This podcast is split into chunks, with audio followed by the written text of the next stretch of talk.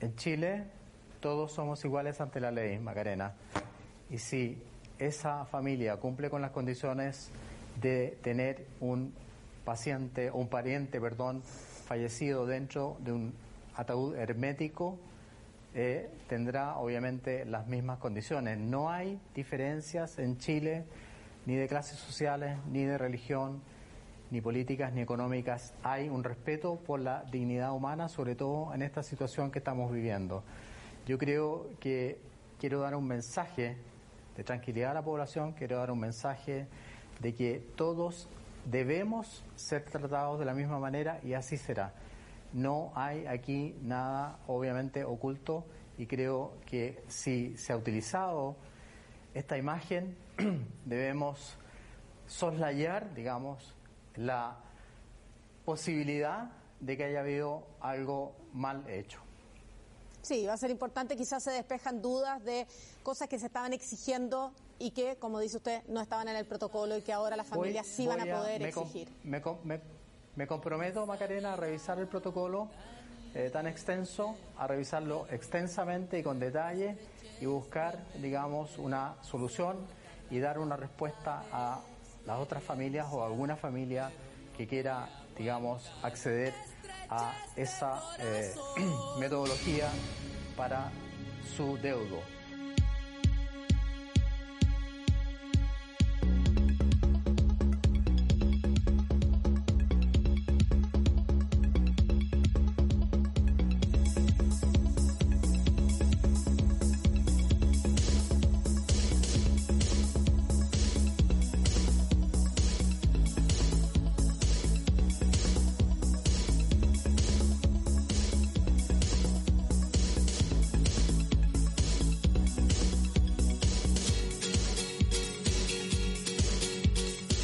Hola Barbie, buen día, ¿cómo estás? Hola Martín, bien, bien, bien acá, te escucho más o menos mal, eso sí, eh, amigo, pero ¿cómo estás ahí tú? ¿Estás ahí medio resfriado ayer? ¿Qué te pasó? más o menos, ahí ando, ahí ando. De resfriado no, eh, fue un malestar eh, general que, que tuve y tuve que guardarme un par de horitas porque si no corría el riesgo de, de fallecer literalmente. Ya, no, no, no están los tiempos para eso, Martín. No, no, no, no, no. No, pero eh, eh, sí, tuve que guardar un rato y, bueno, se me pasó. Estoy bastante mejor. Mira, si te escucha mejor, más la conexión eh, un poco cortada, pero vamos, igual igual se entiende. Yo te escucho. Se entendió muy bien el audio también que acabamos de escuchar, eh, desafortunado de, de, el ministro, el nuevo ministro de salud, uno más, París, ¿Cómo? Perdón. Uno más. Uno, claro. Uno más para la lista, uno más para los materiales que nos van entregando. Esta era una entrevista que le hizo Macarena Pizarro eh, hace un par de días y eh, sobre el funeral del, tío de Sebastián Piñera que fue el domingo pasado, en donde rompieron todos, absolutamente todos los protocolos que se podrían haber tenido en estos tiempos de pandemia eh, en cuanto primero al distanciamiento social, o sea, un par de familiares a lo más se pueden permitir por protocolo en, en uno de estos rituales. Eh, y por supuesto que ya la, la, idea descabellada de abrir un ataúd jamás, jamás nos hubiéramos imaginado, ¿Y pero y los músicos. Piñera lo hizo. Y los músicos los músicos, todo, ¿no? Si en total. Yo supongo que los músicos. como 20 24, personas. 24. Yo supongo que los músicos no serían familiares directos de, del muerto, ¿no? Me imagino, no, sé, capaz que sí, yo qué sé. Tengo mi dudas. Bueno, da lo mismo, aunque hubieran sido familiares tampoco hubieran podido y, y en realidad fueron, fueron varias cosas, no fue, no fue solamente eso. Eh, era un todo, era, era como una soberbia muy, muy descarada también eh, por parte de ellos. Eh, bueno, y estas declaraciones de París, como que es como la guinda de la torta, la verdad, porque no sabía nada de protocolos, no sabía si, eh, no supo responder si era un nuevo protocolo, dijo obviamente no, no es un nuevo protocolo, estamos siguiendo los mismos protocolos, solo que hay distintos tipos de ataúd, hay unos que pueden mantener el cuerpo aislado, eh, bueno, Macarena Pizarro ahí le, habló de la entonces por qué existía esta desigualdad de, de cajones para ciertas personas, que hubo para la cagada, eh, se empezó a justificar con estupideces y luego pidió, eh, no, no, nunca pidió disculpas, pero sí como que se comprometió, y ese era el audio que nosotros queríamos compartir con ustedes, eh, se comprometió a que todos iban a tener un funeral digno y con los seres queridos como correspondía, pero este caballero obviamente no tiene idea de nada y uno más, como tú decías, una frase más para la lista de burlas que están cometiendo. Sí, hay que ver eh, si asume el compromiso y lo cumple, ¿no? Porque hasta ahora...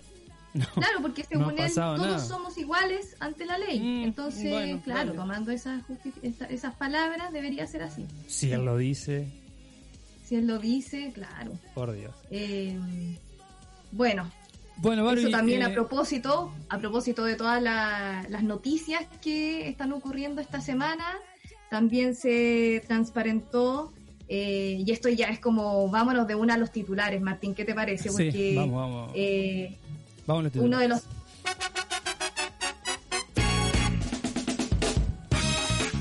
Es que desde caviar de salmón hasta mousse de pato, este martes se conoció una noticia alusiva a una orden de compra emitida desde la moneda, consistente en alimentos gourmet en plena pandemia del COVID-19 eh, con el propósito de utilizar estos productos durante el desarrollo de las actividades que se llevan a cabo en el Palacio Gubernamental.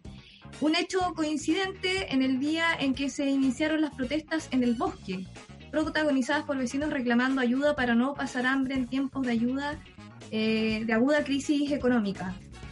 Oye, pero, pero es descarado esto, Martín, es cuático, porque puta, ya, ya. Eh, obviamente lo, lo, que, lo que están pidiendo es, eh, lo que pidieron eh, para comer es extremadamente un privilegio. Es rarísimo, ¿no? yo, en mi vida es rarísimo, nunca había... yo creo que jamás comí nada de eso. Nada de eso. Yo ni siquiera había escuchado lo que era el, queso por ahí, hablado de un, queso silegine, ni siquiera sé cómo se pronuncia esa weá, ¿qué es eso? ¿Tú has escuchado de ese queso? No, no tenía ni idea. Dice que es costoso eh, mozzarella de búfala, que chucha, pero la voy a rebuscar.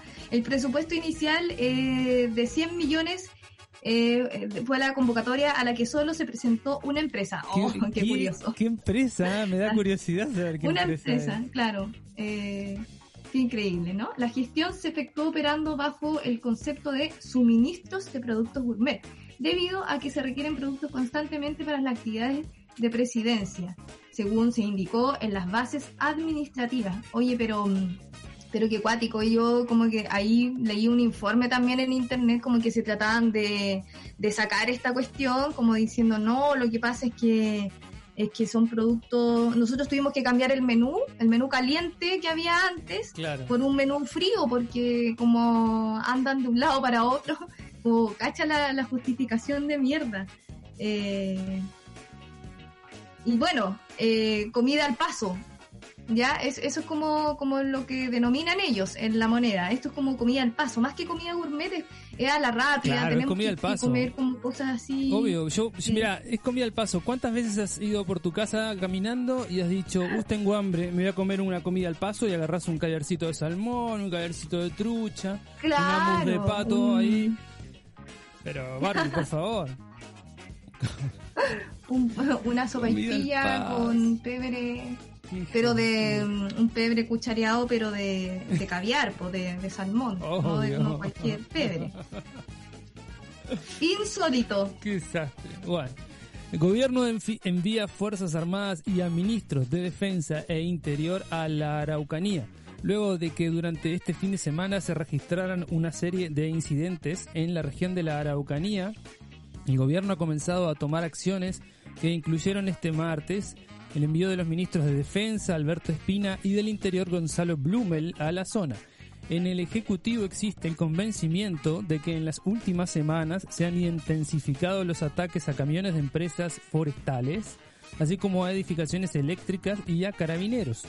Un ejemplo fue, eh, el de esta situación fue el perpetrado con explosivos que desconocidos protagonizaron durante la madrugada del martes contra una torre de telefonía en Tirúa, provincia de Arauco. En el mismo episodio, cuando efectivos de las fuerzas especiales acudían al lugar, fueron atacados a tiros en Yeu y Palos Blancos, informó Bio Bio. Tanto por las quemas de camiones como por el atentado explosivo, el gobierno ha anunciado la presentación de al menos tres querellas por ley antiterrorista, así como llegada de personal militar a la provincia de Arauco. Esto se traduce en que están militarizando Arauco. Qué fenómeno. Bueno, em, pobres, pobres carabineros que se tuvieron que enfrentar a, a esos desconocidos que pusieron los explosivos. Qué, qué raro todo, ¿no? Parece casi un montaje pero ¿para qué hablar mal, no? Em, oye, hubo un terremoto en México, eh, eso es otro de nuestros titulares. Un, sismo de magnitud 5. no, perdón, 7.5 originado en el sureste de México dejó al menos 5 muertos y 30 heridos. El Servicio Sismológico Nacional indicó que el temblor tuvo epicentro a 23 kilómetros al sureste de Crucecita, localidad en la costa del estado de Osaka. Su gobernador, Alejandro Murat, informó el fallecimiento de al menos cuatro hombres. Mira, como que este informe repite lo mismo que ya dijimos al principio. Pero según la Coordinación Nacional de Protección Civil, otra de las víctimas es un trabajador de petróleos mexicanos, Pemex, quien perdió la vida tras caerse en una estructura durante el sismo. El epicentro se registró cerca de la localidad de Crucecita. De nuevo repite lo mismo este informe de mierda. Eh, con réplica vino el informe. Eh, pero, pucha, em, solidarizamos con, la gente de México, especialmente con la de Crucecita, que eh, lo estaba pasando mal por este terremoto ocurrido. Esperamos que no vengan réplicas mayores. Liberan el primer adelanto de la película Tengo Miedo Torero. El pasado viernes se dio a conocer el primer tráiler de la película tengo miedo torero, un film basado en la novela homónima de Pedro Lemebel, desarrollada en el año 86, en vísperas del atentado a Pinochet. La película retrata la historia de una travesti conocida como la loca del frente, quien se involucra en una arriesgada operación clandestina tras enamorarse de un guerrillero del Frente Patriótico Manuel Rodríguez, que le pide ocultar en su casa peligrosos secretos de la Resistencia. El film está dirigido por eh, Rodrigo Sepúlveda Ursúa, cuenta con la participación de Alfredo Castro en el papel de la loca del frente, el actor mexicano Leonardo Ortiz Gris, la actriz argentina Julieta Silverberg y eh, la banda sonora de la película quedó a cargo de Pedro Snar, ex Cerú Girán y Manuel García. Oye, que me gustó esta noticia. A mí me encanta el MBL. No he leído todavía. Tengo medio miedo torero. Lo quiero leer antes de ver la película, que todavía no tiene fecha de estreno, pero sí. No, pero se va a estrenar en eh, Cannes. Esta semana se va a presentar en Cannes. Claro, primero se estrena en Cannes y después se estrena. Se estrena acá. Eh, ¿Viste el tráiler? Lo vi. Se buena. Sí, sí, pinta, pinta que va a estar eh, entretenida al menos. Igual Alfredo Castro, a, a, mí parecer un muy buen actor Yo no tengo ni idea quién es. no, tiene idea quién es. Eh, no, bueno, es que tú llegaste hace poco a Chile, no, no tenía idea tampoco de las teleseries chilenas, porque como eh, para el común de la gente es conocido como por grandes personajes eh, de teleseries, pero también es un buen actor, obviamente, de teatro, es director también es un seco, bueno, y la, el, la película en sí se ve buena porque tiene también un, una mezcla, yo creo que es el reflejo también de, de la literatura de Lemebel, eh, de su humor más bien ácido y directo y también político. Así que se ve buena, tiene ahí por ahí también una banda sonora media flamenca que a mí me encanta eh, personalmente, así que tengo muchas ganas de verla. Sí, ojalá refleje, ojalá refleje el libro, ¿no? Si yo el libro no lo he leído, pero si si refleja el libro, bárbaro. Ahora si se adapta para la pantalla grande, ahí ya al menos lo que yo vi, yo he leído un par de libros del MBL y bueno, él, siempre tiene su misma línea y, más o menos habla como de lo mismo, de, de, los, de la transexualidad, habla también de la marginalidad, de la homofobia en la mayoría de sus libros. Entonces creo que al ver el trailer se acerca bastante al lenguaje que él, que él quiere comunicar con sus obras. Así que, bueno, yo me comprometí a leer el libro, eso sí, antes de, ver la película. ver el, el estreno. Bueno, si alguno de los auditores leyó el libro y que nos quiera contar qué espera de esta película, que nos mande un audio Eso. al más 569 75 111 852. Muy bien, y nos vamos así eh, con nuestras freaky news Oh, del día de hoy. Martín. Tenemos dos noticias muy eh, especiales el día de hoy Muy que ocurrieron durante las últimas semanas en el mundo. Una de ellas es la creación, la invención de una curiosa pistola de lágrimas. ¡Wow! Pistola de lágrimas. Una ingeniera crea un sistema que convierte las lágrimas en balas. Ji-Fei Chen es una chica taiwanesa que está finalizando sus estudios en la Academia de Diseño en Holanda. La estudiante fabricó esta arma luego de que uno de sus profesores de la universidad la hiciera sufrir mucho en clases. O sea, esta, esta, esta tesis que ella está realizando, este trabajo, es como, es como el fin de, de, un, de un sufrimiento que tuvo en clases, que le hicieron eh, pasar lo horrible. Esta pistola que se carga con lágrimas funciona de la siguiente, de, de la siguiente manera.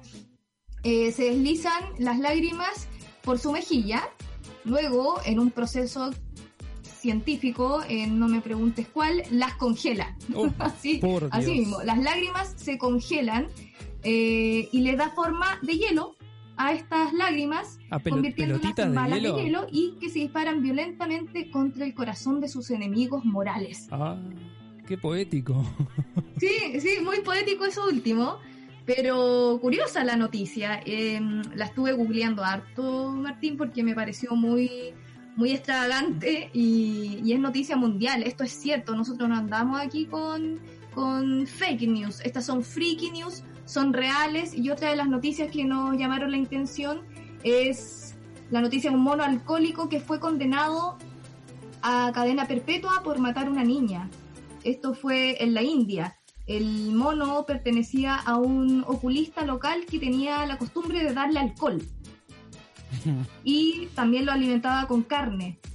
Y tras la muerte de este mismo, de su amo, el animal desarrolló el síndrome de abstinencia y se puso, obviamente, agresivo y atacó a mordiscos a la gente y mató a una niña e hirió a 250 personas en la, ciudad de Mirzapur, en India. Esto fue el pasado mes y fue lamentable y es terrible que también lo hayan condenado a cadena perpetua. O sea, se, se entiende por qué lo están haciendo, pero también...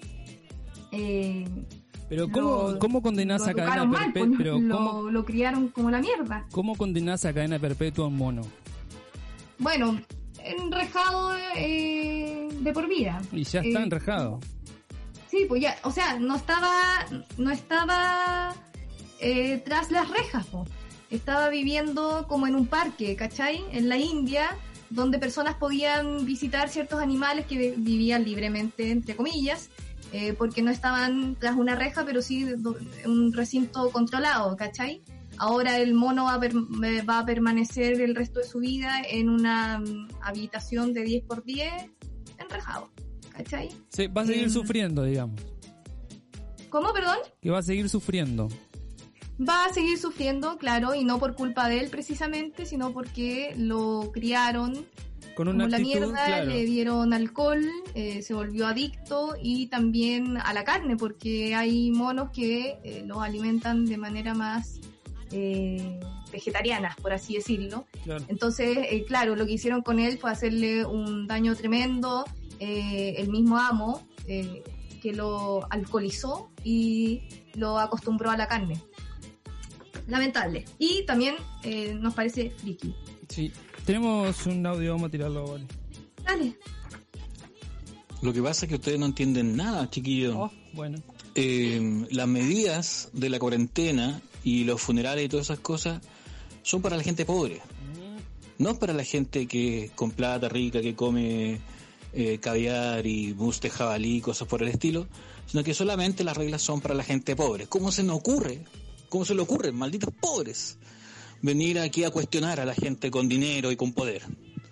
Por Dios, qué descaro, ¿no? Nos falta, nos falta ser humildes los pobres para no andar cuestionando a las autoridades. Las reglas que hace la autoridad, entiéndanlo, son para los pobres. Eso, saludos, chiquillos. Tienes toda la razón, amigo. Em, ¿Qué es eso de andar pasando necesidades, andar pasando hambre? Eh, quizás eso eh, eh, eso debería pasar. Al final eso es lo que quieren, de tenernos callados y sumisos ante la, ley. Bien. Y los privilegios que ellos lo, los compartan. tengo otro audio. Hola Bárbara. Hola Martín. Hola. Oye, mira, ¿sabéis qué? Yo no, no sé cuál será la brocha con la que pinta Rodrigo Sepúlveda, que es el director de Tengo Miedo a Torero. Eh, no conozco la brocha que utiliza él. Entonces, no sé si es que podrá darle eh, un giro inesperado a lo que es mm, Tengo Miedo a Torero, que es un librazo, porque todo lo que ha escrito Lebebel es impactantemente bueno y refleja, bueno, hoy por hoy refleja eh, todo lo que ha escrito Lebel puede reflejar lo que está ocurriendo igual hoy día, de estas desigualdades y tal. Confío plenamente en Alfredo Castro, confío plenamente en Alfredo Castro. Eh, creo que el casting ahí está estupendo, espléndido, pero no sé qué sucederá con Rodrigo Sepúlveda en la dirección mm. del montaje. Oye, Holística Radio, gracias por la aplicación, conchetumare, la weá, Oye, buena la aplicación para todos los que están escuchando y no la tienen aún, descarguenla ya. Porque hace muy familiar, muy amable, muy amigable ser auditor de Holística Radio. Descárguela ya. Y analice su situación financiera y apoyemos y apañemos el Patreon. Patreon.com slash holística radio. No se olvide. Un beso, un abrazo y muchos y eternos cariños por Un abrazo. Oye, eh, gracias por ese pie, Sebastián. Se nos había olvidado comentar eh, nuestro Patreon, que ya está disponible, patreon.com slash holística radio para todos los que quieran eh, unirse a, la comunidad, seguir de más de cerca quizás las publicaciones que vamos a ir dando y también ayudarnos a crecer con una pequeña membresía ahí eh, opcional de cada uno y también la aplicación que está disponible para iPhone, Android gratuitamente y así nos pueden escuchar mucho mejor desde su celular. Eh, Seba lo comentaba, em, Alfredo Castro eh, es un buen actor, eh, para la mayoría es como que calza perfecto, incluso él dijo en unas declaraciones que el MBL le había pedido que actuara en esta película antes de morir. Eso, Exacto. Tengo otro audio, pero que lo tiro. Y yo quería contar que Lemebel es uno de mis escritores favoritos y mm, yo vi el tráiler de la película. Em, no sé, no tengo muchas expectativas porque tenía la historia muy imaginada en mi cabeza de una forma muy diferente y con los personajes muy diferentes también en mi cabeza y al ver el tráiler eh, siento que, que que es todo muy diferente. Eso no quiere decir que, sea mala, pero eso la estoy esperando igual y mm, espero que cumpla las expectativas que, que tiene el escritor, que tendría el escritor. Y eso pues chiquillo. Es bacán el programa, el programa, un saludo a los dos y, y eso cuídense mucho. Gracias. Oye, qué heavy las expectativas que dejó Lemebel con, con sus obras. Es que de, verdad es, un grande, es muy bueno y yo tengo que leer el libro para ver la película de todas maneras. Eso, pues, ojalá que la película esté al nivel. Vámonos Claro, porque cuando idealizás algo, cuando vos lees un libro e idealizás algo, un personaje, y después lo ves en, en, en, la pantalla, eh, ya sea en una serie o, o yo que sé, en una película, eh, puede ser que tus expectativas eh, estén colmadas porque vos justamente te imaginaste ese personaje así o nada que ver. Entonces, claro, eh, ahí ya vos decís, mm, no, no, sé, porque, porque seguramente la percepción de cada uno es diferente al leer el libro, pero la idea general es una.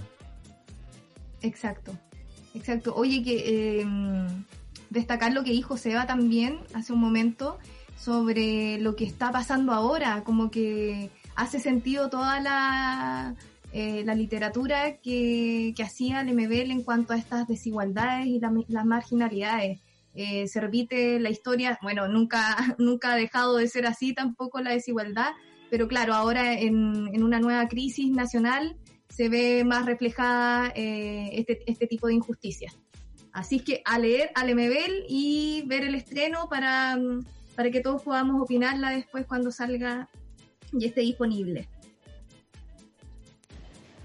Hola, eh, oye, yo creo que es súper normal eh, ese tipo de comida. La otra vez yo pasé por un carrito a la hora de almuerzo y me comí un italiano, pero es un italiano con, con una vienesa de guayú Oh. y con una mostaza de salsa de ostras bañada en pato, pato piquín. Eh, entonces es súper normal esa comida al Obvio, paso. o- No, no hay que juzgar a la gente Obvio. de, Sí, ¿pa' qué? de La gente no entiende, claro. de nuestro gobierno.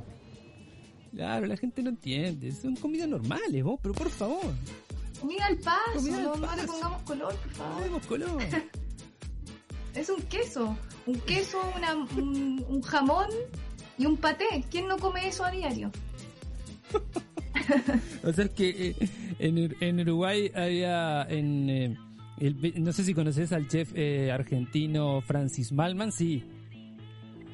Es, Es, el, el- es un viejito canoso barbudo que hace el- eh, una propaganda de un, de un supermercado y de la, pues, la propaganda de las carnes de un supermercado. Bueno, entonces ese señor tenía un eh, restaurante en, Gar- en Garzón, en Uruguay, que em, es Garzón es un pueblito que no sé, tendrá 500 habitantes con suerte. Y ahí todo se maneja eh, como se maneja en el interior de un país chico, así que imagínate, ¿no? Siesta obligatoria, eh, todo el mundo se comparte todo, el almacenero te vende de a 100 gramos las Ah, cositas en papel de claro. astraza, todo eso. Entonces el tipo fue, puso este restaurante ahí y, y se empezó a llenar de gente eh, de altísimo poder adquisitivo, pero altísimo. Y te estoy hablando que, no sé, una milanesa napolitana te la cobraba sin ningún problema. No sé, pero 150 lucas, pero a las risas. Sin Ah, ningún problema. Y la pero ¿cómo gente, no, y la gente se lo pagaba. Porque la gente que iba ahí era de un nivel adquisitivo tremendo.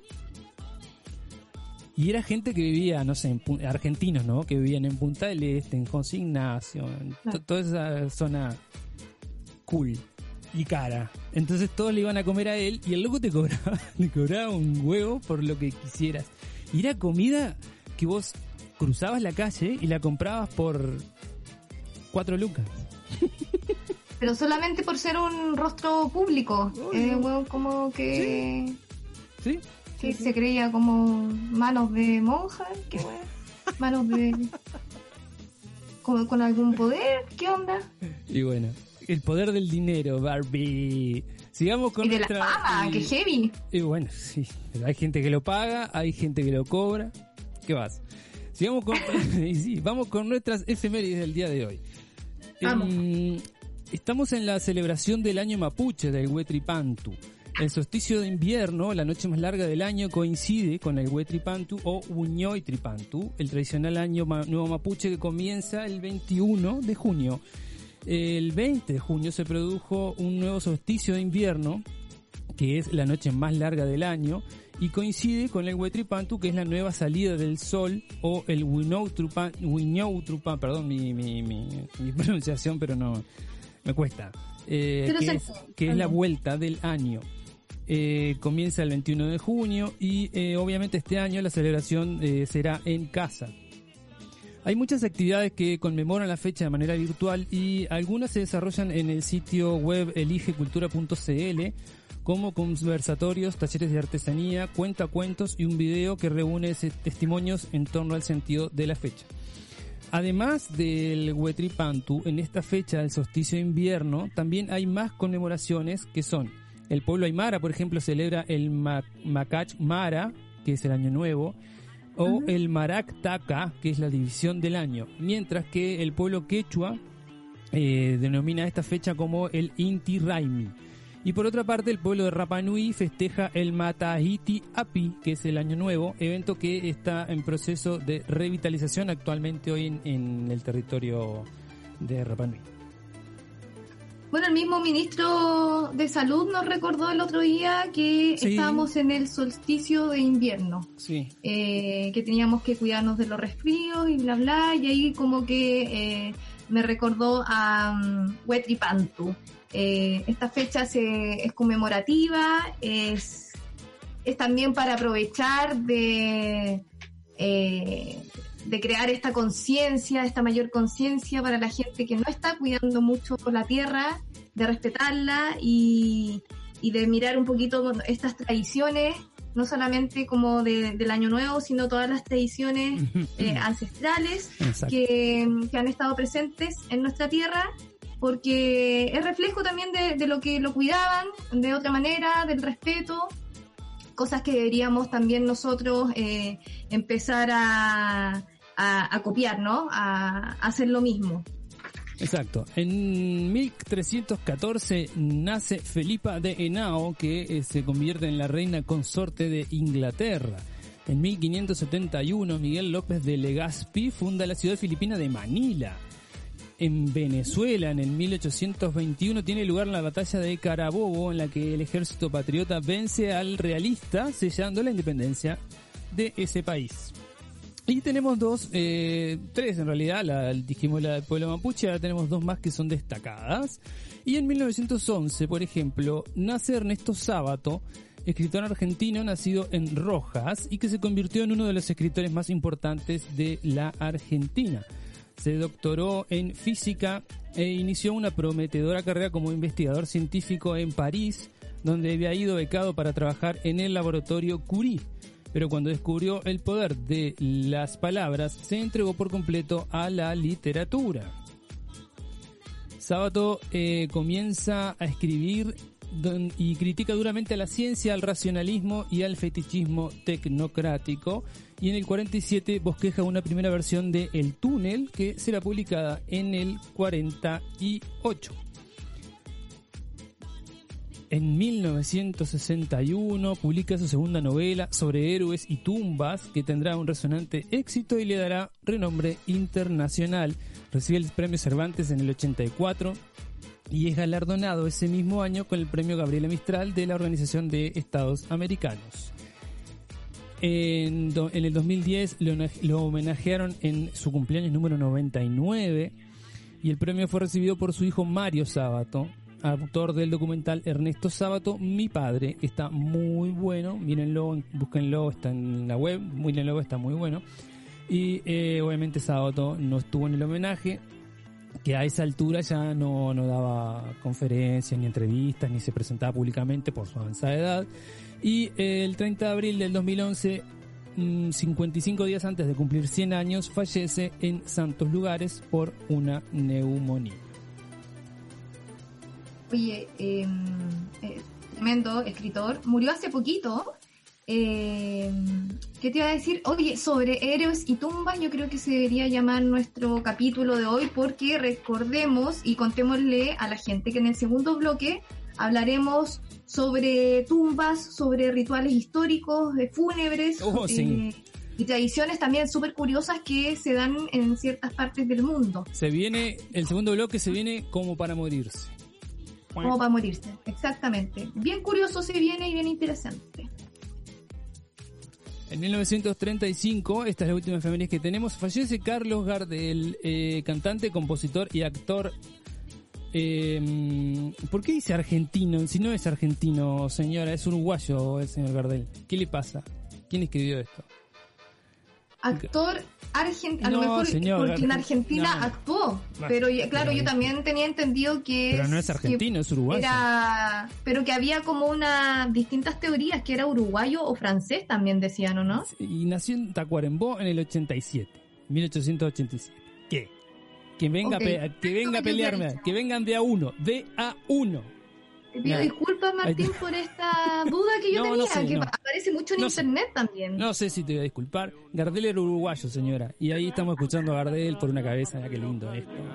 Mildis.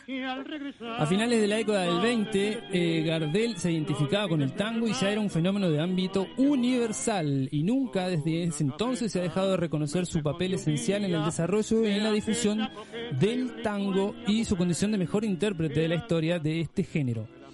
Eh, la biografía del zorzal criollo, así le decían, está teñida de leyendas y su fama póstuma apenas ha menguado con el paso de las décadas.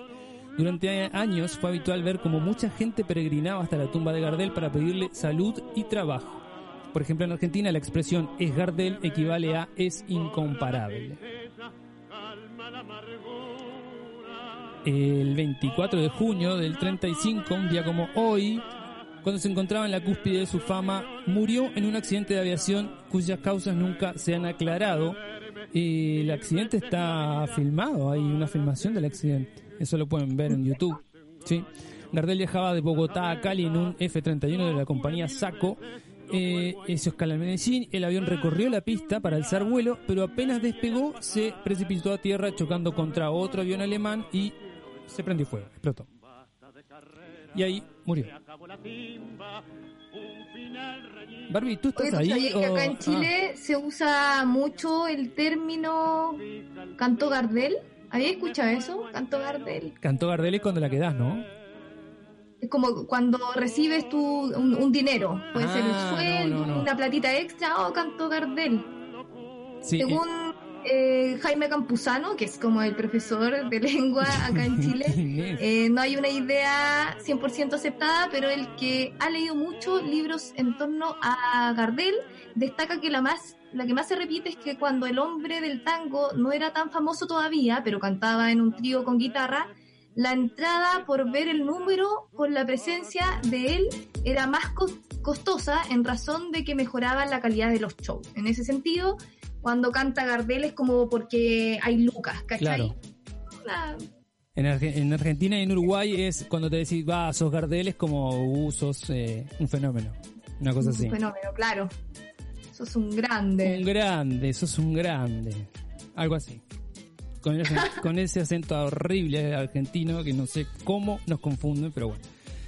Pero No. oye, que cuático que cuando, no sé, pues uno va a Argentina o, o busca información en internet de Argentina como lo típico, aparece automáticamente Carlos Gardel como el hijo ilustre. Lo que pasa es que él vivió toda su vida en Argentina y su carrera la hizo en Argentina. Claro, pero, pero se lo pelean ahí, se nota. No, pero sí, es que no hay pelea, o sea, nació en Uruguay, ¿no? ¿Qué pelea? No, no entiendo. No, que yo soy conflictiva, pues a mí me gusta Carlos. No pelee, mija, no pelee. No, hay, hay tremendo lío con eso. Lío no, hay tremenda... eh, No, no hay tremendo lío, No, pero, lío la no, infor- pero- hay información sí, variada, sí, sí, hay que decirlo. Sí, pero hay, hay, Yo he llegado a ver certificados de nacimiento de Argentina, de Uruguay y de Francia. Así que imagínate, nació Ah, tres veces el Qué tipo. quilombo. Nació tres veces. Pero bueno. Luego de este señor que nació tres veces, nos vamos a ir a la pausa, nos vamos a ir escuchando, nos vamos a ir escuchando un tema precioso de una banda hermosa que ya no está eh, activa, pero que igual eh, tiene una música preciosa. Y si les gusta, escúchenla. Y si la conocen eh, bien, y si no, googleen que va a estar eh, bien bueno. Nos vamos escuchando Mecano Cruz de Navajas.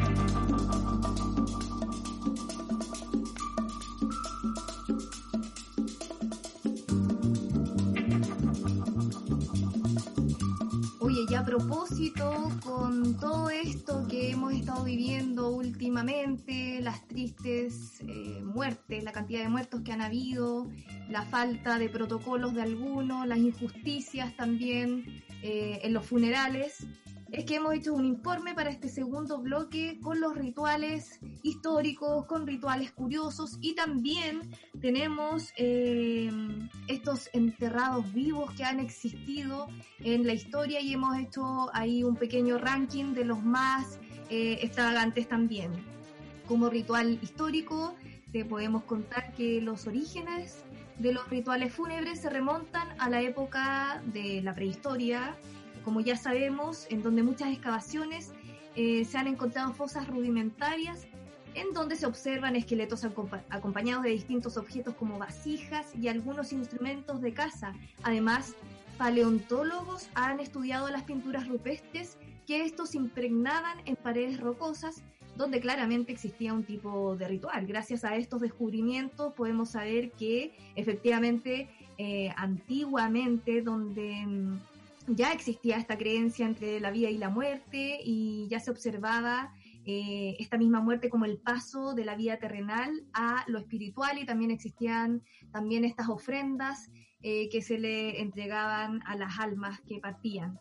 Eh, entre, las, entre los rituales curiosos, históricos, podemos destacar, por ejemplo, las fotografías a los difuntos. ¿Tú sabías, Martín, que antiguamente, eh, por ejemplo, eh, tenemos el, el caluroso día de agosto en París, 1839, eh, existía la práctica asociada al reciente nacimiento de la fotografía, eh, la fotografía post-mortem, como le llaman, una manera de honrar y recordar a los fallecidos que se popularizó para mostrar a los muertos como si en realidad no lo estuvieran, de pie o tumbado en el cadáver, acompañado de su familia o solo, parecía estar dormido. Si el fotógrafo se aseguraba de que mantuviera los ojos abiertos, la persona ni siquiera parecía haber pasado a la otra vida. Hay varias esto. imágenes que salen en internet que son escalofriantes porque Sí. lo que hacían con los muertos y sobre todo con los niños cuando se morían a temprana edad, eh, recordemos que antiguamente no existían avances medicinales eh, tan, tan grandes como ahora, no existían vacunas, se, se morían eh, recién nacidos muchos niños, a ellos los maquillaban eh, y los fotografiaban con los ojos abiertos y la familia alrededor posada para este recuerdo familiar. Es verdad. ¿Qué te parece, Martín? Me parece tremendamente creepy. Yo estoy acompañando con la tocata y fuga de no menor de Bach, como para darle un aire.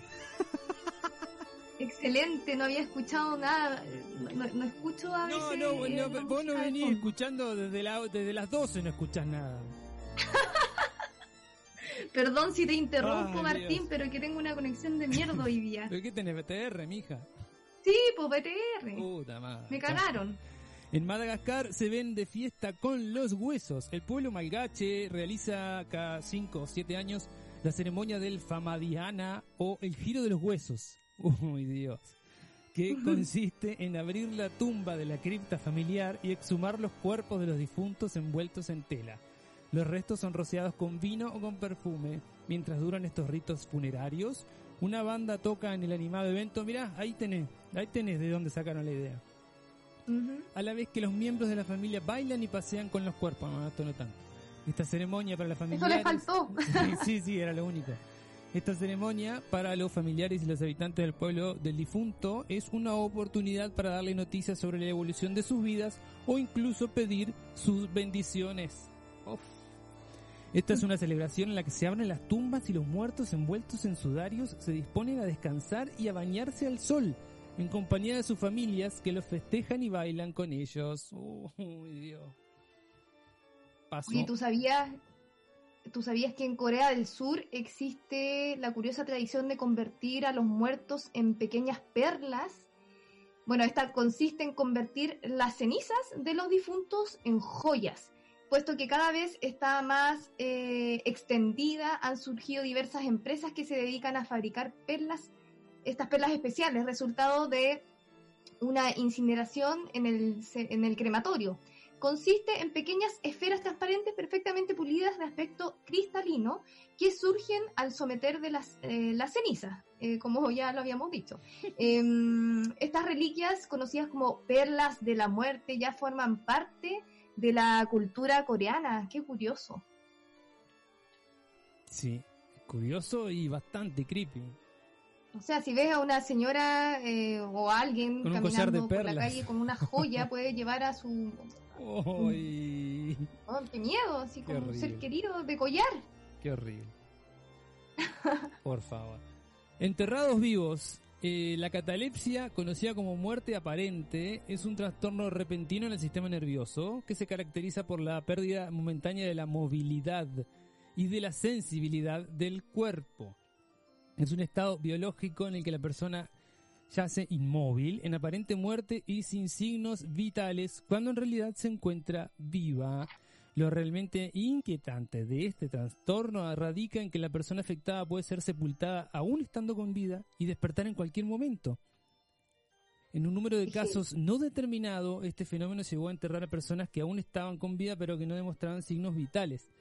Entre 1870 y 1910, la ciencia pudo constatar a través de la exhumación de cadáveres que muchos seres humanos fueron sepultados vivos después de que los médicos acreditaran su respectiva muerte.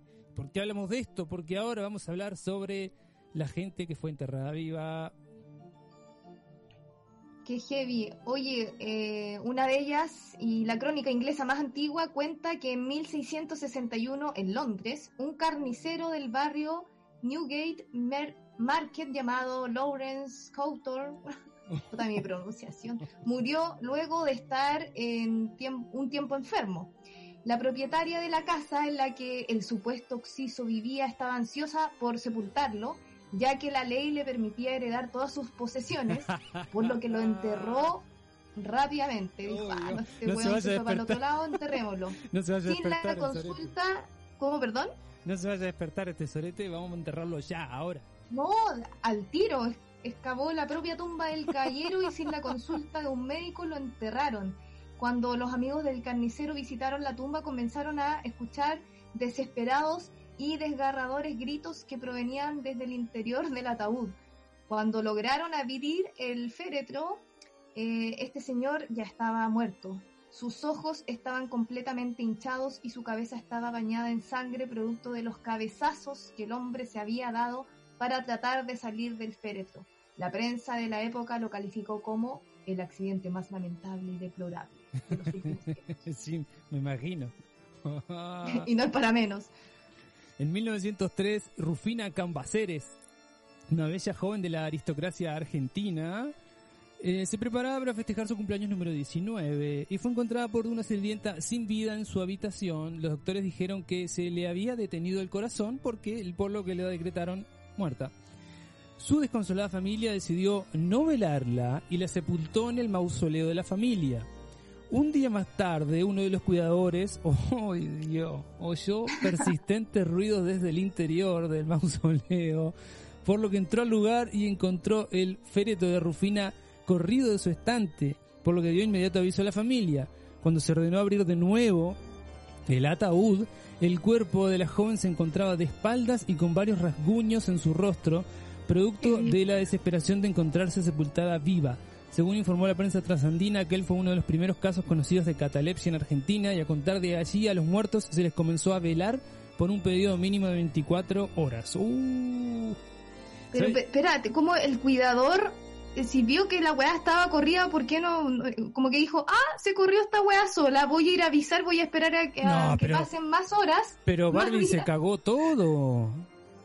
Se recagó, se fue a la mierda. Imagínate, te- vos estás cuidando un, un cementerio y escuchás ruido entre un mausoleo, entras y hay un féretro abierto. Yo me, me cago en las patas y me voy. No, chao. de más, de Después me ocupo a ver si Me- se había. me- sí. no, me muero. Ah, me mu- caigo Después me adentro, fijo a ver si tenía catalepsia, si tenía un ojo azul. No, después. Me voy, chau, adiós. ¿Sabes lo que hacían los en, en, en los barcos en la época de, de, de los barcos eh, de las guerras navales de entre Inglaterra y España y toda esa historia?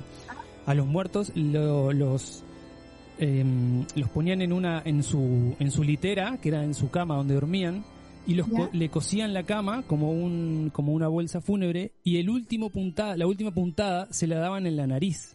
O sea, cerraban la bolsa con la nariz, eh, apuntando con la, con la aguja, justamente para eso, para evitar que si tenía catalepsia o algo, o sea, con eso te asegurabas de que estaba bien muerto, porque ese puntada, esa puntada ahí en la nariz Y obviamente si estaba muerto lo iba, no madre. pasaba nada, pero si estaba no, vivo No iba a tenía decir, una segunda oportunidad. no, no, no, si estaba vivo iba a decir, ¡ay! Mi nariz. Pero eso pasaba en... Qué Sí, qué an- buen dato, Martín. No y después los, después los tiraban al mar, ¿no? Sí, sí. Claro. Wow, qué heavy.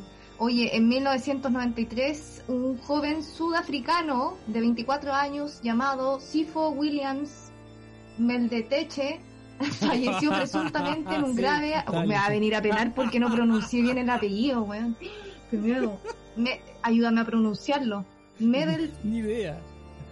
Leche. No, qué miedo. Ya, leche. Sifo Williams falleció presuntamente en un grave accidente de tránsito. Iba junto a su novia, a qui- eh, quien sobrevivió. El cuerpo de- del occiso fue llevado al mortuorio de Johannesburgo y puesto en una caja de metal para luego ser enterrado. Pero el joven no estaba nada muerto. Oh. No solo había quedado inconsciente producto del choque, despertó dos días después dentro del ataúd Oh. por lo que comenzó a gritar desesperadamente en busca de ayuda.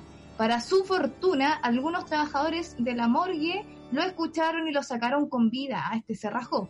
Se cuenta que cuando el joven se presentó en la casa de su novia, hola, estoy de vuelta, esta sufrió un ataque de pánico.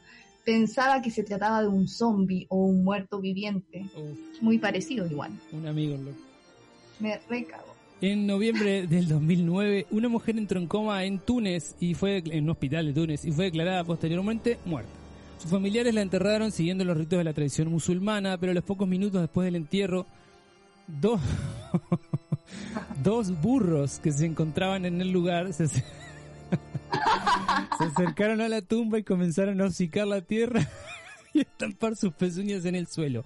Uno de los Ya, esta la inventaste, Martín, No. esta la inventaste tú. no, boludo, en serio.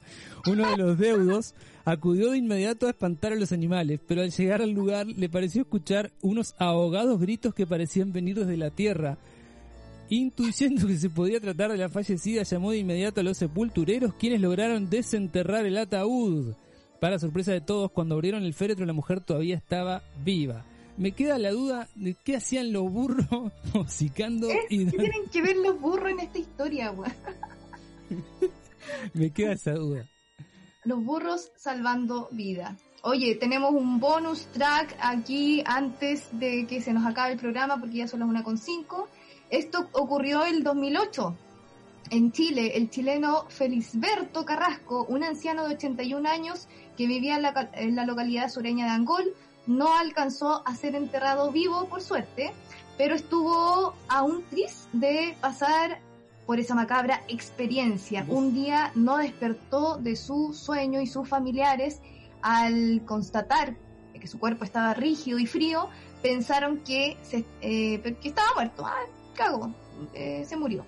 En vez de llamar a un médico para que confirmase el deceso, llamaron a la funeraria directamente, se ahorraron un paso, dijeron hagamos la corta, que puso al anciano dentro de un ataúd no sin antes vestirlo con su mejor traje, maquillarlo, bla, bla, bla.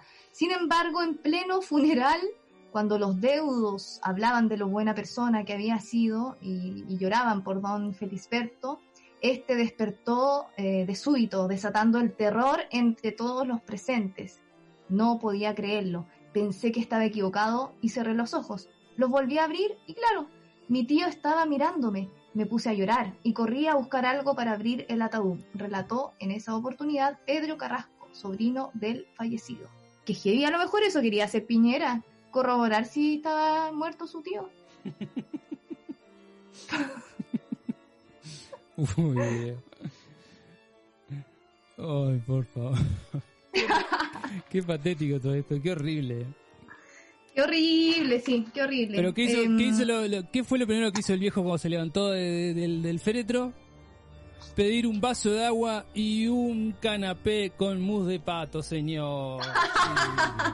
Y bueno, hemos llegado al final de nuestro programa por hoy. Nos vamos a volver a encontrar el miércoles. Recuerden eh, bajar la app de Holística. Eh, recuerden lo del Patreon. El viernes tenemos un, eh, un vivo con todos las chiquillas de la, de la Todos los radio. programas de la holística. Exacto, buena. va a ser un vivo que estamos viendo si lo transmitimos por YouTube.